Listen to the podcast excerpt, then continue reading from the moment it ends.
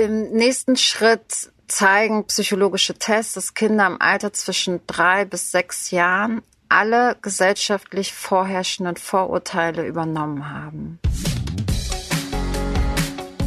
Ideen für ein besseres Leben haben wir alle. Aber wie setzen wir sie im Alltag um? In diesem Podcast treffen wir jede Woche Menschen, die uns verraten, wie es klappen kann. Willkommen zu Smarter Leben. Ich bin Lenne Kafka und diesmal spreche ich mit Debocho Niminde Dundadenga. Der heutige Werbepartner ist der neue Peugeot 308, das neue Gesicht von Peugeot und der Start einer neuen Generation. Denn Peugeot hat sehr viel in Qualität und Materialanmutung investiert. Der neue 308 ist Finalist beim Car of the Year Award. Kunden haben die Wahl zwischen klassischen Verbrennern, Diesel und Benzin, zwei Plug-in-Hybrid-Varianten oder ab Frühjahr der Kombi-Version 308 SW. Weitere Infos auf Peugeot.de.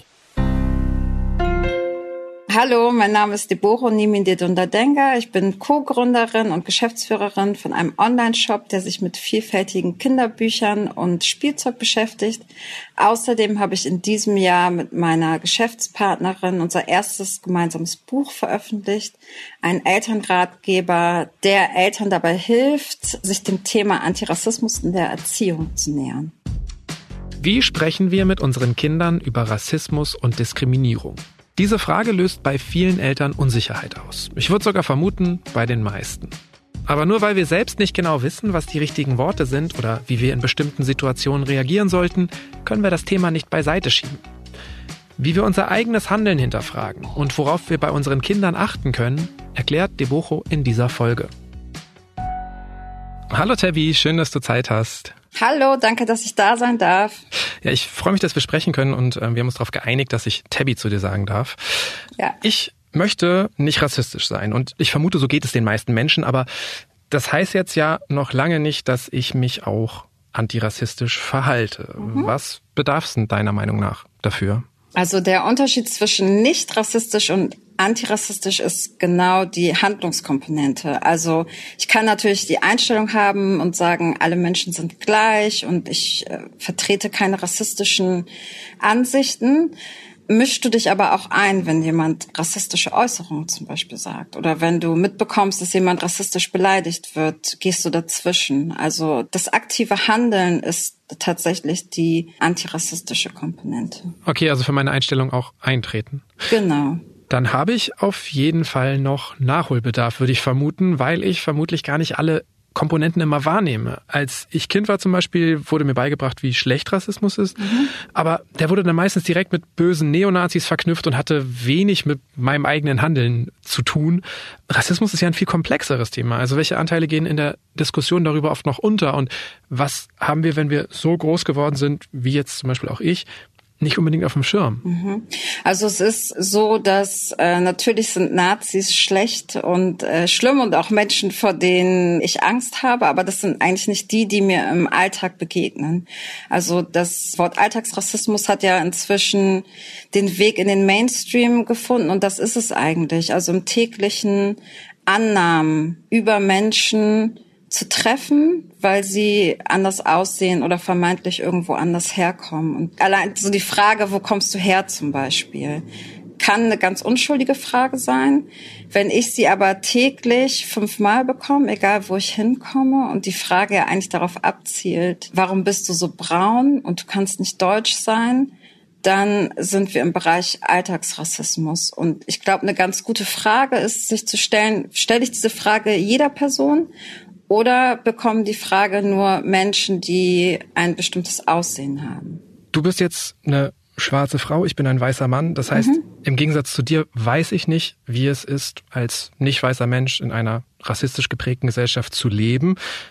Wenn ich jetzt mit meiner Tochter über Rassismus sprechen möchte, welche Fragen sollte ich mir dann vielleicht zuerst stellen?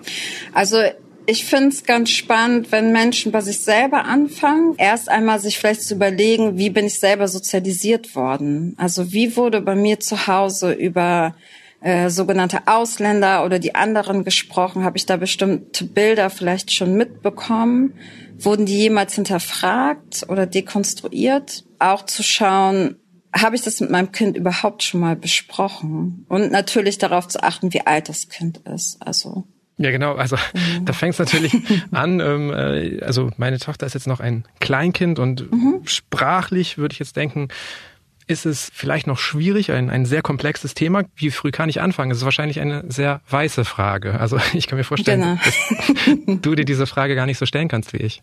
Genau, also ein bisschen ist es äh, so, dass BPOC und schwarze Eltern fragen uns eher nach dem Wie und nicht nach dem Wann. Und oft ist das Wann spätestens der Zeitpunkt, an dem ihr Kind in der Kita rassistische Erfahrungen gemacht hat oder Ausschlusserfahrungen aufgrund des Aussehens.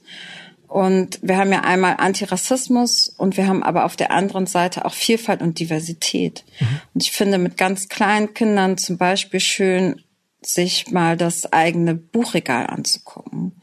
Wer sind die Hauptfiguren in den Kinderbüchern? Sind da vielleicht auch mal äh, BPOCs oder schwarze Kinder, Heldinnen und Helden der Geschichten? Genauso wie wir es ja beim Thema Gender auch machen. Da schauen ja auch Eltern, dass sie sagen, ah, ich hätte auch gern mal ein Buch, in dem es eine Baggerfahrerin gibt, um den Kindern früh ein vielfältiges Bild zu zeigen. Und das kann man ja auch mit Kleinkindern schon tun. Was hast du das Gefühl, welche Lebensrealitäten sind besonders vernachlässigt in Kinderzimmern? Also was wir fast gar nicht sehen, ist asiatisch gelesene Menschen in Kinderbüchern. Kinder mit Behinderungen, die auch als Held oder Heldin in der Geschichte vorkommen und nicht als Leidensgeschichte. Und äh, oft wird da zum Beispiel dann äh, in einer vielfältigen Gruppe ein Kind im Rollstuhl dazwischen gesetzt. Das ist bildlich leicht umsetzbar.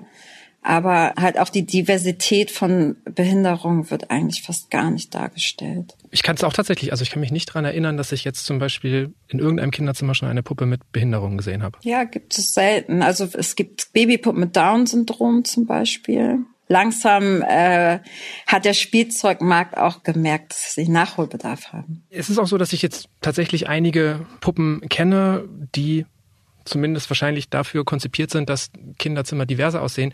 Die wirken zum Teil aber auch sehr klischeehaft designt auf mich. Und in vielen Kinderbüchern, genau, sind zwar dann Kinder of Color dabei, aber die sind dann Randfiguren. Also wie mhm. erkenne ich denn, ob Produkte wirklich diversitätssensibel sind? Also nach welchen Kriterien suchst du das aus? Es, es gibt so mehrere verschiedene Sachen. Zum Beispiel, wer ist der, die Autorin? Es ist auch schön, wenn wir Own Voices haben, also wenn Menschen ihre eigenen Geschichten erzählen können, weil die authentischer sind und da oft nicht so in die Klischeefalle getreten wird. Und dann sich die Charaktere nochmal anzugucken, wer ist handelnd, also wer agiert und wer ist ein vielschichtiger Charakter und ist nicht nur da, um quasi die Hauptperson zu unterstützen. Also oft ist es ja auch so, dass Bücher ja gar nicht unbedingt neu gekauft werden, sondern dass wir die einfach noch aus unserer Kindheit haben. Mhm. Und bei uns zu Hause im Regal stehen auch einige, die ich früher total gern mochte und bei denen ich jetzt als Erwachsener aber dann denke so, okay, das sind veraltete Rollenbilder, fragwürdige Pädagogik, einseitige und auch ja tatsächlich auch einfach diskriminierende Darstellungen ja. oder Wörter.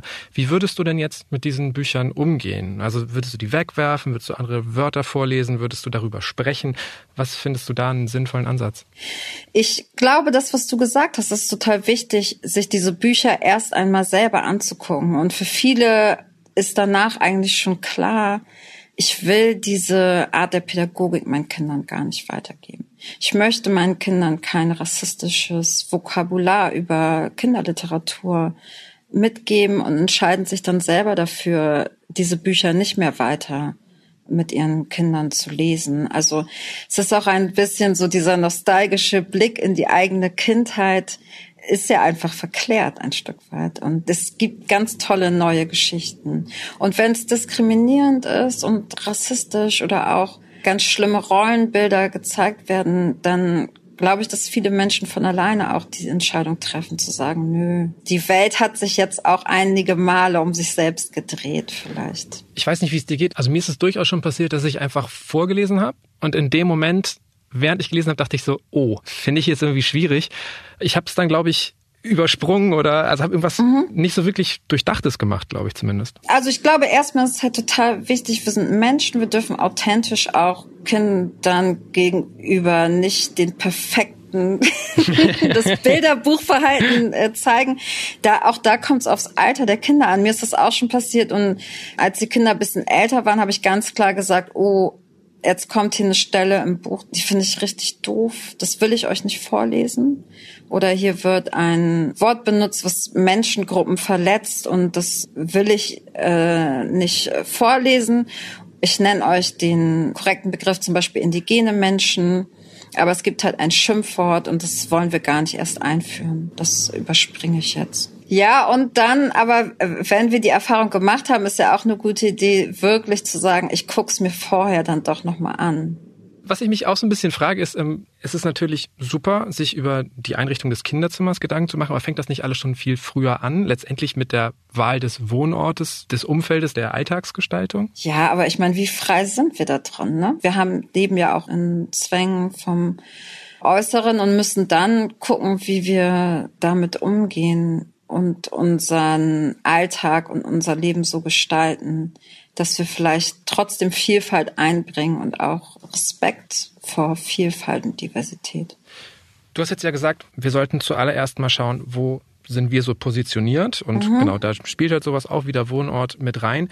In eurem Buch gibt's auch eine Privilegien-Checkliste. Mhm.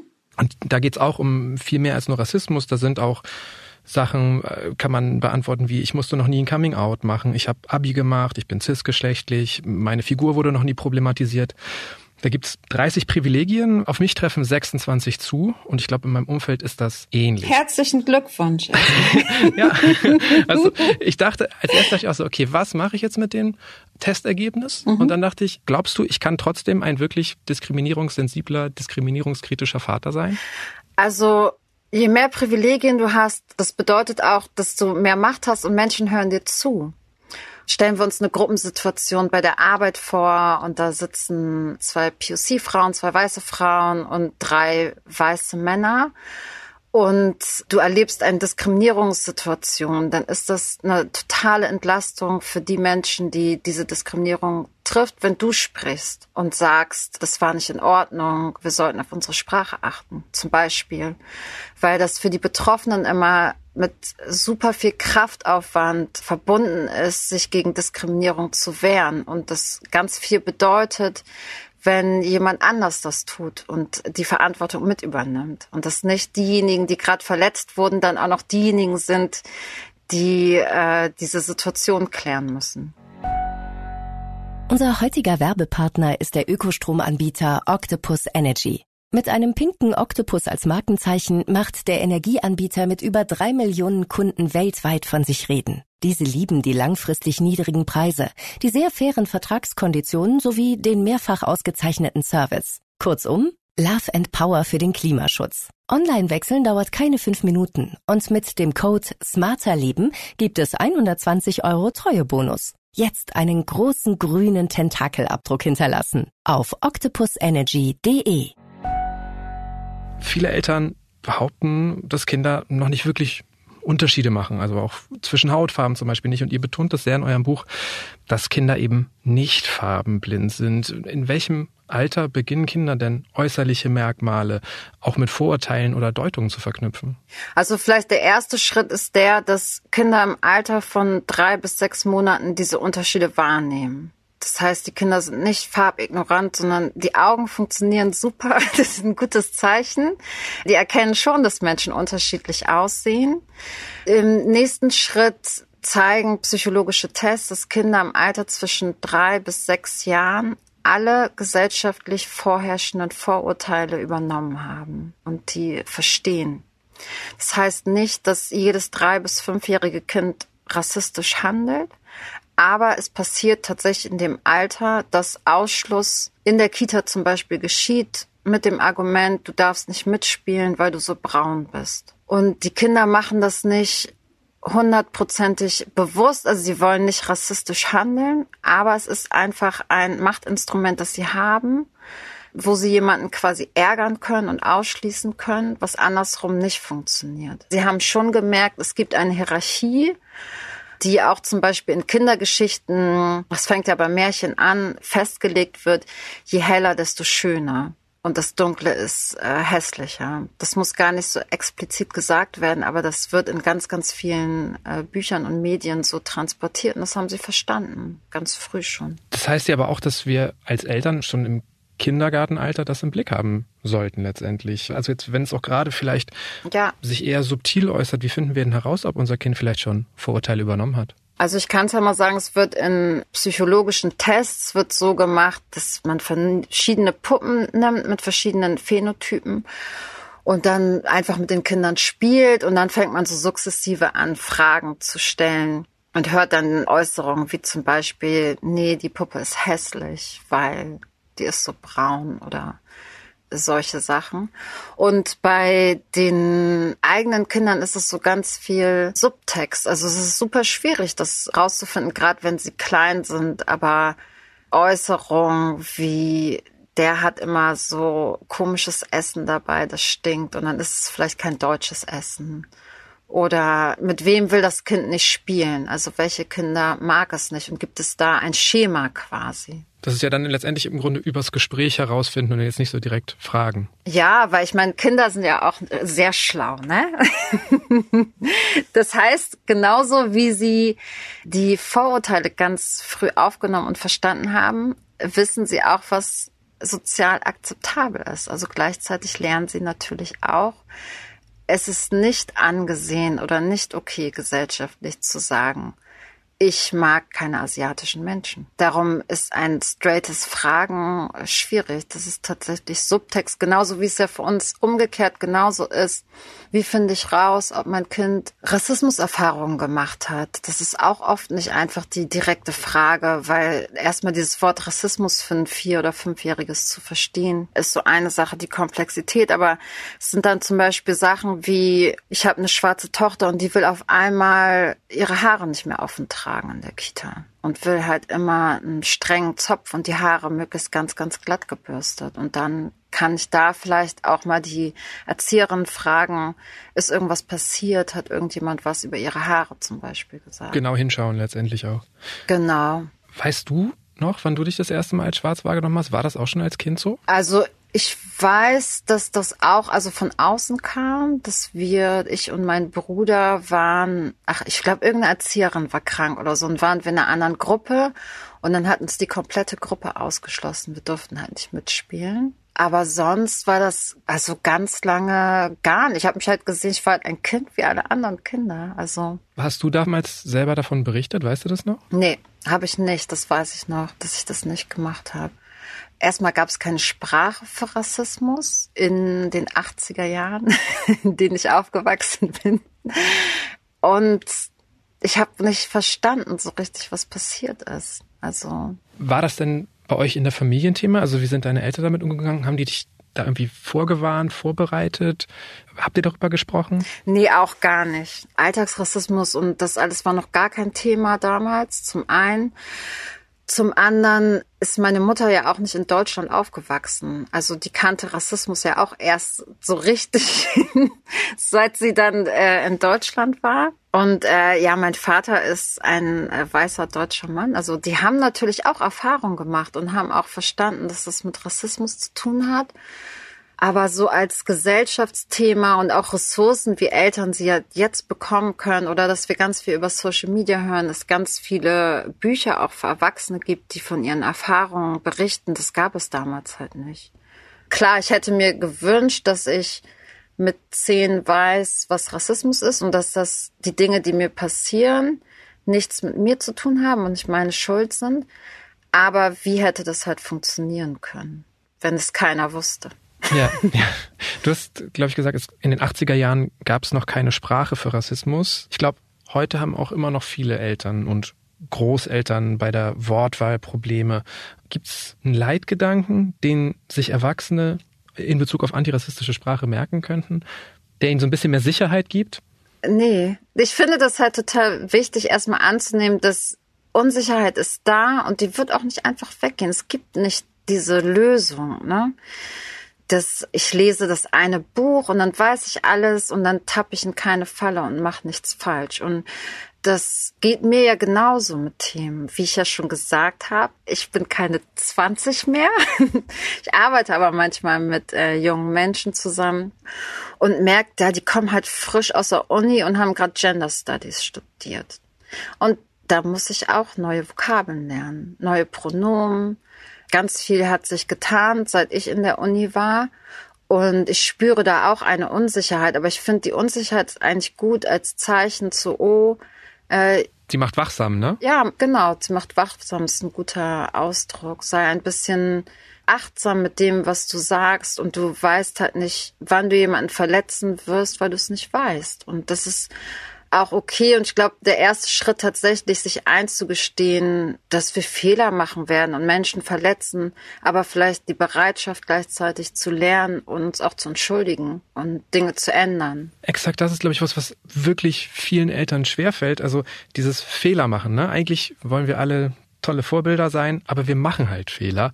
Und ja. dann kommen wir vielleicht in Situationen, in denen wir jemanden auch aus Versehen diskriminiert haben oder verletzt haben. Und auch wenn es aus Versehen ist, wir haben diese Person halt ja in eine unangenehme Situation gebracht. Wie findet man einen Ausweg aus dieser Situation? Es ist Übungssache und ich glaube, ganz wichtig ist, sich auch vor Augen zu führen, mein Ego ist jetzt gerade gekränkt. So, das fühlt sich nicht gut an. Ich weiß es auch. Aber der anderen Person geht's viel, viel schlechter als uns. Die erlebt das gerade zum 50. Mal Minimum also die hat halt gerade einen Puls von 180, hat sich fünfmal überlegt, ob sie es anspricht oder nicht, weil sie ja weiß, was im Zweifel auf sie zukommt. Also der Vorwurf, jemanden als Nazi beschimpft zu haben. Also vielleicht ein bisschen mit Empathie dran zu denken, wie geht's der anderen Person gerade, die verletzt wurde. Der geht's viel schlechter als mir mit meinem kleinen gekränkten Ego. Also erstmal auch annehmen, dass das, was ich gesagt habe, sich für die andere Person rassistisch angefühlt hat und dass es eine Berechtigung hat. Genau, und dann sich entschuldigen und man muss nicht unbedingt wissen, wofür man sich entschuldigt. Ne? Das finde ich ganz wichtig. Man kann sich ja auch dafür entschuldigen, dass es einer anderen Person gerade schlecht geht. Also zu sagen, das tut mir leid, kann ja auch heißen, ich verstehe gerade noch nicht, was passiert ist, aber es tut mir leid, dass du dich schlecht fühlst. Das war niemals meine Intention. So. Und wenn mein Kind dann auch noch dabei ist, dann lernt es ja wahrscheinlich eher auch, wie vielschichtig Rassismus ist, äh, als wenn ich einen großen Vortrag halte und sage, Rassismus ist das und das. Ja, Kinder lernen viel mehr, wenn sie sehen, was wir tun, als von dem, was wir ihnen so den ganzen Tag erzählen. Absolut. Kinder stellen aber auch ziemlich viele Fragen und manche Fragen bringen uns in Erklärungsnot, weil wir Erwachsene halt nicht alles wissen und weil wir manchmal auch nicht wissen, wie wir richtig reagieren. Wie erklären wir ihnen denn zum Beispiel, dass bestimmte Fragen für andere Menschen unangenehm sind? Ja, du denkst wahrscheinlich gerade auch so an äh, eine Fahrt mit einem voll besetzten Bus. Zum Beispiel, exakt sowas. Oder ich denke ich denk gerade an die U-Bahn in Hamburg. Ja, genau. Und das Kind schreit durch die halbe U-Bahn, warum ist der Mann so braun? Oder auch, warum, also genau, warum ist der Mann so braun? Oder als auch in äh, andere Themen ja. betreffen, ne? du hast ja gesagt, wir sollen nicht nur an Rassismus denken, äh, generell äh, an Diversität kann auch sein, warum ist der Mann geschminkt ja. und hat, hat ein Kleid ja, an? Genau. Also als erstes mal total wichtig, diese Scham oder das Unangenehme versuchen zu unterdrücken, weil die Kinder ja auch Subtext aufnehmen. Und wenn sie merken, ich habe gerade eine Frage gestellt und meine Eltern reagieren komisch und sagen pst, pst, nicht, kann das auch für das Kind bedeuten, ah, mit der Person stimmt irgendwas nicht. Ne? Das ist etwas, worüber wir nicht sprechen und das ist unangemessen. Also eine schnelle Erklärung, wenn wir zum Beispiel Dinge nicht wissen, ist auch, oh, das weiß ich gar nicht. Darüber, was muss ich googeln oder keine Ahnung, es irgendwie rausfinden später. Aber ich glaube, für den Menschen ist es gerade nicht schön, wenn wir so laut über diese Person reden vor ihr. Aber viele dieser Situationen werden ja auch gar nicht unbedingt stattfinden, wenn wir Eltern dabei sind. Also ein Großteil des Tages sind unsere Kinder ja zum Beispiel in der Kita oder in der Schule. Und ich frage mich so ein bisschen, inwiefern antirassistische oder diskriminierungssensible Erziehung wirklich funktionieren kann, wenn das Betreuungs- oder Lehrpersonal wenig divers aufgestellt ist. Oder wenn das Lehr- und Spielmaterial ziemlich alt ist, klassisch, traditionell. Also was wir zum Glück schon sehen, ist, dass wir ganz viele Kitas auch über Bundesprogramme als Kundinnen haben. Also einmal, dass sie Materialien bei uns einkaufen und gleichzeitig aber auch, dass sie Weiterbildungen machen, also Seminare und Workshops. Es gibt ganz viele engagierte Pädagoginnen, die sich dem Thema widmen.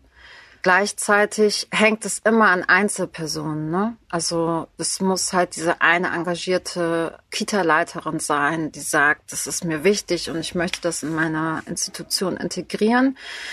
Wir fänden es total wichtig, das muss integraler Teil der Ausbildung sein. Auf jeden Fall. Von LehrerInnen und auch anderen Erziehungspersonal. Da ist noch viel zu tun. Wenn es aber jetzt um die eigene Kita geht, also die Kita zum Beispiel von deinem Kind, Kitas freuen sich eigentlich immer über ein Bilderbuchgeschenk. Das äh, heißt, wir können ja auch über Kleinigkeiten schon mal Dinge anbringen und auch als ElternvertreterInnen zum Beispiel sagen, wir feiern Weihnachten in der Kita, aber wir haben noch einen ganz großen Anteil von zum Beispiel muslimischen Kindern oder jüdischen Kindern. Wäre es nicht schön, wenn wir auch Hanukkah oder Eid feiern oder das zumindest irgendwie sichtbar machen in unserer Einrichtung? Also sich selber einbringen und so kleine Impulse geben. Also nur weil wir die Betreuung abgeben, nicht den Alltag abgeben quasi. Ja, und auch das Engagement, ne? Und mal nachfragen. Es ist ja auch, ich möchte auch auf gar keinen Fall den Pädagoginnen da einen Vorwurf machen. Ne? Die haben ja eine wahnsinnige Arbeitsbelastung. Ich glaube, dass viele sich, auch wenn es halt nicht mit einem Vorwurf kommt, so, boah, ihr macht hier ja gar keinen Antirassismus, finde ich unmöglich, sondern mit einem Angebot. So, ich habe ein ganz schönes Kinderbuch gefunden und mein Kind findet es total schön. Hättet ihr Interesse daran, wenn ich euch ein Exemplar in die Gruppe gebe? Also Anregungen für Alternativen schaffen quasi. Genau. Und wenn es jetzt aber doch mal passieren sollte, dass zum Beispiel das Kind nach Hause kommt und Liedtexte singt, die Wörter beinhalten, die wir eigentlich für falsch halten. Wie findest du, ist da ein sensibler Umgang, mit dem wir auch wirklich vorankommen? Weil ich glaube auch, wenn ich da einfach hingehe und sage, hier, ihr, ihr macht alles falsch, ähm, dann werde ich wahrscheinlich auf Abwehr, auf Ablehnung stoßen und dann wird wahrscheinlich auch erstmal so einen Selbstverteidigungsmodus angehen. Ja, ja, absolut. Ähm, wie würdest du in so einem konkreten Fall vorgehen? Also erstmal finde ich total gut, dass du es ansprichst, weil ich glaube, auch da kommt Privileg mit rein. Ne? Wenn du als weißer Vater das ansprichst, mit 100 Prozent wird dir ganz anders zugehört als einem betroffenen Elternteil. Die werden sehr schnell als übersensibel abgetan und sie übertreiben. Klasse spielt halt auch mit rein. Ne? Wenn der Rechtsanwalt Vater sowas anspricht, wird auch anders zugehört. Das müssen wir uns, glaube ich, äh, bewusst machen.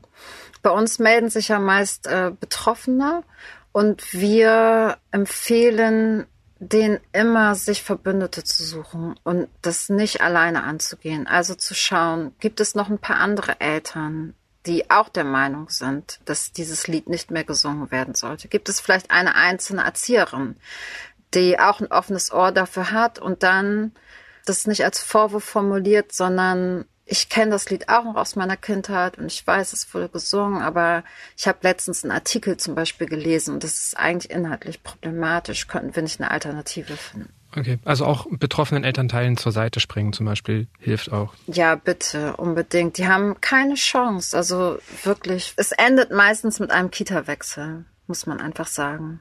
Und die Realität ist ja auch, dass einfach wirklich viele Kinder von Rassismus betroffen sind. Was hilft Ihnen denn am meisten, mit diesen Erfahrungen klarzukommen? Also wie können wir auch die Kinder unterstützen, wenn wir irgendwas mitbekommen?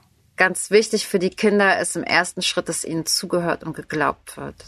Insbesondere wenn es das eigene Kind ist, wahrscheinlich auch, oder? Ja, absolut. Also die Kinder brauchen zu Hause natürlich einen sicheren Ort, an dem sie diese Dinge benennen können. Dann müssen wir den Kindern möglichst früh beibringen, das ist Rassismus. Also das ist ein System, das hat nichts mit dir zu tun. Du bist genau richtig so, wie du bist. Und im dritten Schritt, und da müssen wir auch immer aufs Alter der Kinder gucken. Ich habe zum Beispiel Schulkinder jetzt und da ist natürlich auch schon mal was vorgefallen. Die Lehrerin hat aber toll reagiert und dann habe ich mein Kind nur noch gefragt, möchtest du, dass ich auch noch mal nachhake? Weil Realität ist auch, die Kinder müssen den ganzen Tag in dieser Institution sitzen. Das heißt, wenn wir reingehen und uns beschweren und das Lehrpersonal verärgern, baden es im Zweifel die Kinder aus. Es ist super anstrengend, aber Fakt ist, dass bei Diskriminierungserfahrung Menschen wirklich strategisch vorgehen müssen. Wie stark beschwere ich mich, bei wem beschwere ich mich und was tue ich jetzt? Ich weiß nicht, ob du es sagen magst, aber was hat die Lehrerin so richtig gemacht? Sie hat das als erstes sehr ernst genommen und hat mit dem Kind, das eine rassistische Äußerung gemacht, äh, gesprochen und danach auch nochmal sich bei meiner Tochter versichert, ob für sie jetzt alles okay ist oder ob noch etwas gemacht werden soll. Aber vor allem das Wichtige war, dass sie das nicht abgetan hat als, naja, die ärgern sich halt gegenseitig, sondern ganz klar gemacht hat, nee, hier ist eine Grenze überschritten und das war eine rassistische Aussage und sowas dulde ich hier nicht. Also einen ganz klaren Strich gezogen. In eurem Buch schreibt ihr auch, alle sollten sich bewusst machen, dass der Weg zur Antirassistin kein einfacher ist. Wie kommen wir trotzdem nicht ab von diesem Weg, wenn wir ihn beschreiten wollen? Es ist ein gesellschaftliches Thema und es hat ganz viel mit gesellschaftlicher Gerechtigkeit zu tun. Also ich glaube, dass wir, wenn wir sagen, dass wir Demokratinnen sind und für Gerechtigkeit einstehen wollen, dass wir uns einfach diesem Thema widmen müssen. Und ich glaube, dass das Thema, ich meine, wir haben inzwischen, ich glaube, 25 Prozent Menschen mit Migrationshintergrund bei den Kindern sind es eher noch mehr, dass wir alle ein Interesse daran haben, gut gemeinsam in diesem Land zu leben. Und darum das Thema angehen sollten. Für weiße Menschen finde ich es auch total wichtig. Also das geht ja auch nicht an mir spurlos vorbei, wenn Menschen von ihrer Angst und Scham berichten, was dieses Thema angeht. Das finde ich total traurig. Und ich denke so, Herr, warum müssen wir überhaupt dahin kommen? Und wenn jemand diese Gefühle hat als erwachsener weißer Mensch und sagt so, ey, ich bin so unsicher bei dem Thema und ich habe mal Angst, was falsch zu machen, dann will man das ja eigentlich für seine eigenen Kinder nicht, sondern dass sie vielleicht von Anfang an einen Umgang mit dem Thema lernen, indem sie gar nicht in diese Angst- und Schamspirale reinkommen, sondern sagen, ja, ich weiß, was Rassismus ist und das ist schlimm und ich tue mein Bestes dafür, dass wir das hoffentlich irgendwann ausmerzen können gemeinsam. Und weitere Anregungen zum heutigen Thema gibt Debocho Niminde Dundadenga in ihrem Buch Gib mir mal die Hautfarbe mit Kindern über Rassismus sprechen. Sie hat es gemeinsam mit ihrer Kollegin Olaolu Fajimbola geschrieben. Und der Link steht wie immer in den Shownotes dieser Episode. Über Feedback, Anregungen oder Themenvorschläge freue ich mich. Einfach eine Mail schreiben an smarterleben.spiegel.de. Und das war's für heute. Die nächste Folge gibt's ab kommendem Samstag wie immer auf spiegel.de und überall, wo es Podcasts gibt, zum Beispiel bei Apple Podcasts oder Spotify. Dort können Sie den Podcast auch kostenlos abonnieren. Unterstützt haben mich diesmal Marc Glücks und Olaf Häuser. Unsere Musik kommt von Audioboutique. Tschüss, bis zum nächsten Mal.